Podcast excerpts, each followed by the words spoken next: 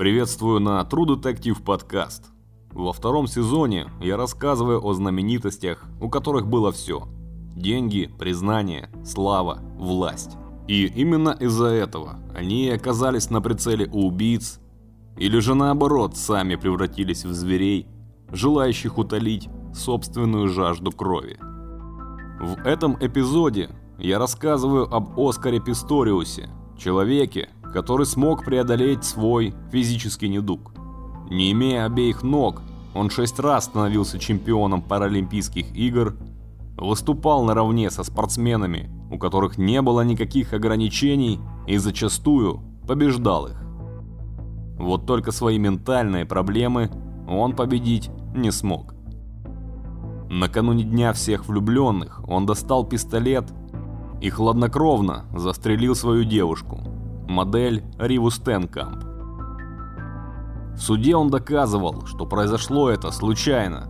Он был уверен, что в дом проникли воры, что его пытаются ограбить, а потому он и открыл огонь. Вот только детальное расследование показало, что все далеко не так однозначно. В его истории было полно несостыковок. Настройте громкость на своих наушниках, мы начинаем. Глава 1. Надежда нации. Оскар родился в ноябре 1986 года в Йоханнесбурге, Южноафриканская республика. Он был вторым ребенком в семье Шейлы и Хенка. Родители очень ждали его рождения, заранее выбрали имя и даже решили, в какой колледж пойдет малыш. Роды были успешными, но по лицам врачей Шейла заметила неладное. Множество мыслей проносилось в ее голове. Она боялась посмотреть на своего ребенка. Жуткое чувство для матери. С первого взгляда это был обычный младенец, завернутый в пеленку. Лицо, руки, туловище – все было нормальным.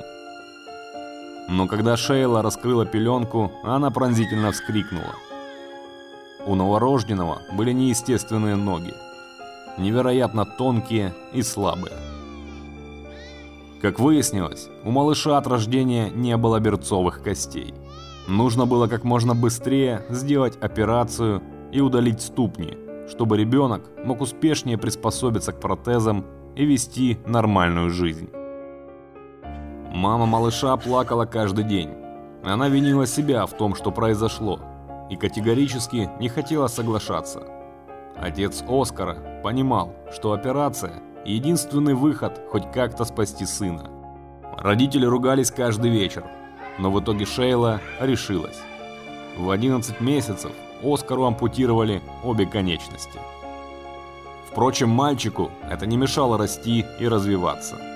С возрастом он быстро привык к своим протезам, пошел в школу, играл со своим братом и сестрой, которая появилась на свет позже. Он даже выиграл школьные соревнования по борьбе. Он не чувствовал себя калекой, воспринимал свой недостаток довольно просто. «Я такой же человек, как и мой брат. Просто брат надевает обувь, а я – ноги». Именно так он как-то заявил своему отцу. Это действительно было похоже на правду. Несмотря на свой недуг, мальчик проявлял повышенный интерес к спорту. Кроме борьбы он играл в водное поло и теннис, но у взрослеющего парня была мечта – регби. Это национальный вид спорта в Южной Африке. Регбистами восхищаются все жители страны. Они постоянно сверкают на телевидении, получают большие деньги и живут супермоделями. Оскар тоже хотел всего этого и был весьма неплохим регбистом в школе. Но во время одного из матчей он получил тяжелую травму колена, которая поставила крест и на этих мечтах. Когда Оскару было 15 лет, от серьезных осложнений после хирургической операции умерла его мать. На парня это произвело неизгладимое впечатление. По этой причине он чрезмерно увлекся религией. Позже в своих интервью спортсмен не раз цитировал отрывок из послания святого апостола Павла – который стал его жизненным кредо. «Я не тот человек, который бежит бесцельно. Не знаете ли, что на ресталище бегут все, но один получает награду. Так бегите, чтобы получить. И Оскар был готов на многое, чтобы получить эту самую награду. Выйти из депрессии после смерти матери ему помог именно бег. Это было именно то, что ему было нужно. Бесконтактный спорт, где он мог бы преуспеть. Но для этого нужны были дорогие протезы, а бизнес отца был близок к банкротству. Тем не менее Хенке на последние средства приобрел нужные протезы для сына, и тот не подвел. В университете Писториус опережал обычных спортсменов и быстро привлек внимание спонсоров. В 17 лет он побил паралимпийский рекорд ЮАР в беге на 100 метров. На Паралимпиаде в Афинах в 2004 году выиграл золото и бронзу, а на чемпионате мира два года спустя победил сразу в трех дисциплинах. Но всемирную известность Оскар получил, когда начал выступать на международном уровне рядом с обычными бегунами. Он быстро продвигался в своей спортивной карьере. На родине к нему пришли слава и немалые деньги. На своих высокотехнологичных протезах Оскар был похож на инопланетянина, который прилетел с другой планеты, чтобы сразиться с землянами. К нему прилипло прозвище Runner, бегущий по лезвию. Он превратился в кумира для миллионов людей. В это время Оскар и встретил Риву Стенкамп, молодую блондинку, которая строила успешную карьеру модели. Молодые люди стали встречаться и в скором времени жить вместе.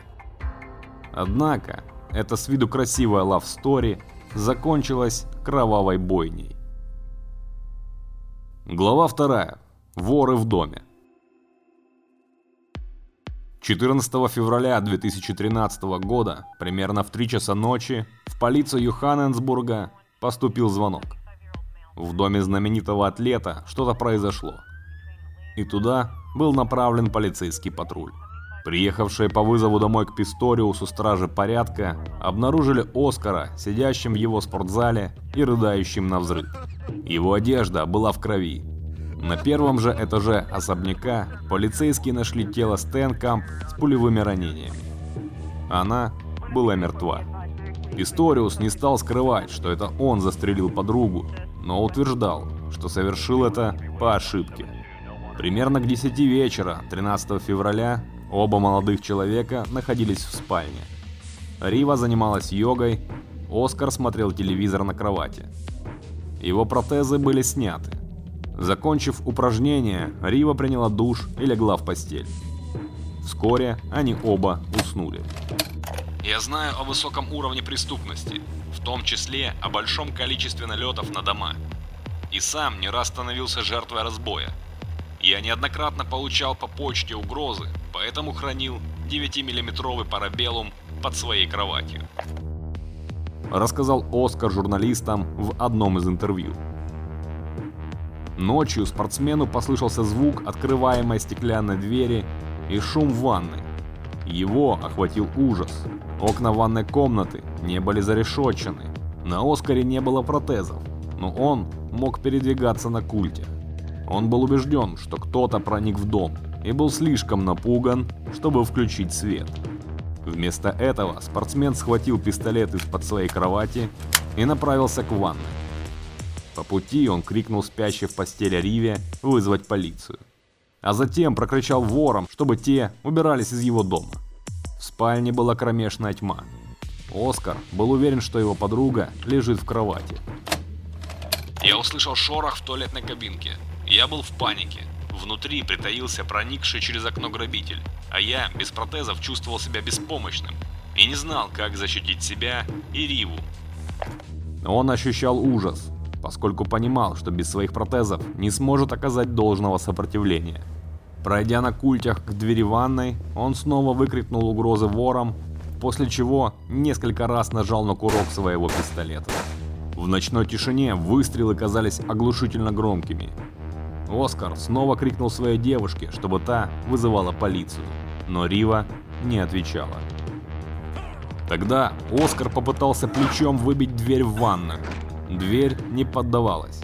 Она была заперта. Заперта изнутри. Тогда молодой человек схватил стоящую неподалеку биту и ею вышиб дверь. Внутри он обнаружил Риву. Она была без сознания и вся в крови. Я вызвал скорую, отнес ее вниз, положил на пол и попробовал сделать искусственное дыхание. Но она только булькала, а потом перестала. Прибывшие на место происшествия врачи констатировали смерть девушки от огнестрельных ранений. Пистолет, из которого она была убита, валялся на полу неподалеку. Глава 3. Ревнивый тиран. В суде Оскар вел себя как человек, который раскаивается в содеянном. Он часто рыдал во время слушания.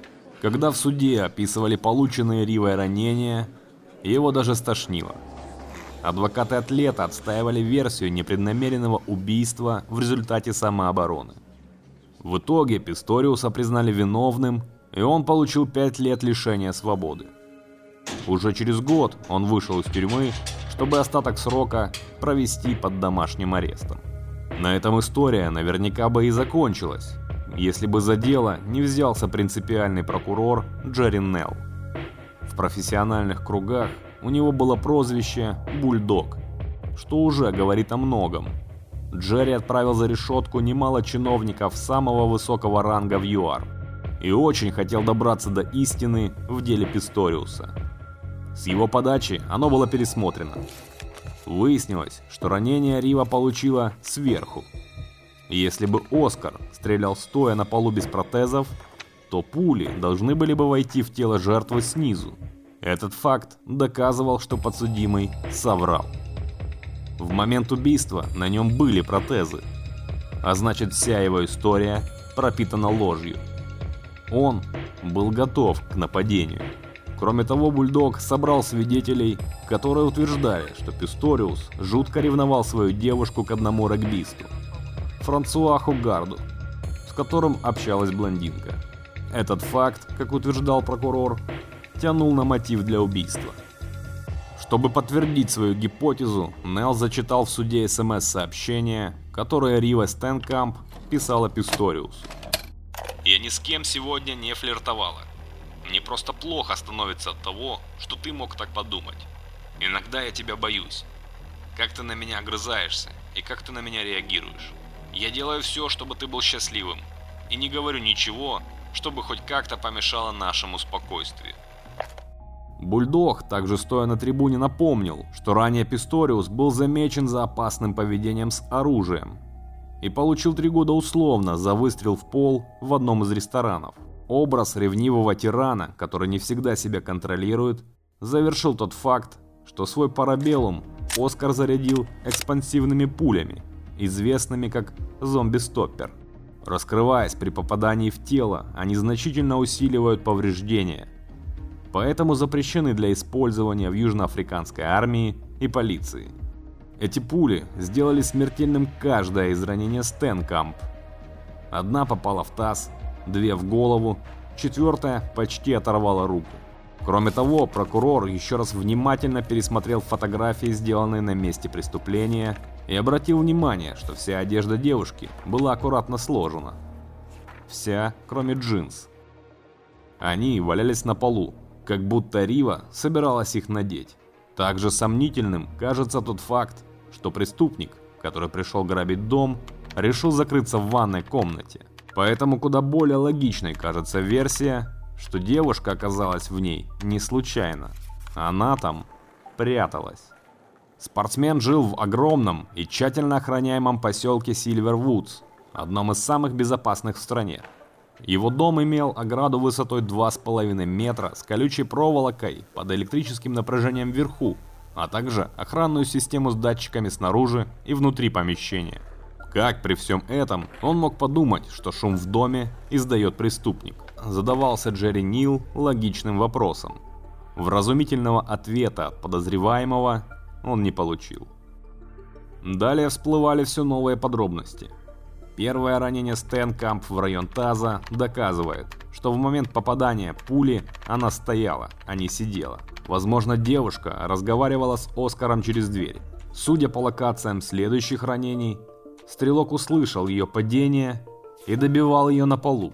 Случайность убийства опровергал тот факт, что Рива должна была застонать или вскрикнуть после первого ранения, и Писториус бы обязательно это услышал. К тому же вскрытие тела девушки показало, что в ее желудке была еда, которая не успела перевариться. Степень переваривания еды говорит о том, что Рива поужинала около часа ночи. Это опровергает показания Писториуса о том, что оба легли спать в 10 часов вечера. Возможно, они и вовсе не ложились. Финальным доказательством стали показания соседей пары. Свидетели заявили, что несмотря на значительное расстояние между домами, слышали крики ссоры до того, как раздались звуки выстрела. Сложно поверить, что проникновение преступника в дом можно не обсудить с лежащей рядом девушкой. Почему Писториуса не смутило молчание в ответ на его приказ забраться под кровать и вызвать полицию? Именно этим подытожил Бульдог свою финальную обвинительную речь. Через год после первого приговора установленные новые подробности заставили суд пересмотреть свое решение. Дело переквалифицировали из непредумышленного убийства в умышленное. В конечном счете судья вынесла новый приговор – 13 с половиной лет тюремного заключения. Получив возможность искупления, я хочу посвятить свою будущую жизнь людям, которым в прошлом повезло меньше, чем мне. Я верю, что Рива смотрит на меня сверху и хочет того же. Такими были последние слова на суде Оскара Писториуса. Все судебные разбирательства заняли более пяти лет. Сейчас Оскар находится в тюрьме повышенной комфортности для инвалидов. Своей вины в умышленном убийстве он так и не признал. И в ноябре этого года его адвокаты снова начали собирать материалы для нового заседания и возможного условно-досрочного освобождения атлета. На данный момент велики шансы, что Оскар Писториус вскоре вновь окажется на свободе. Впрочем, национальным героем, несмотря на все его предыдущие победы, ему больше не быть никогда.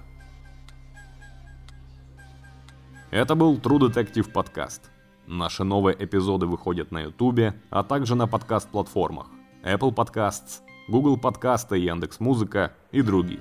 Если вам понравился этот выпуск, обязательно подпишитесь на нас на одной или всех из вышеперечисленных платформ.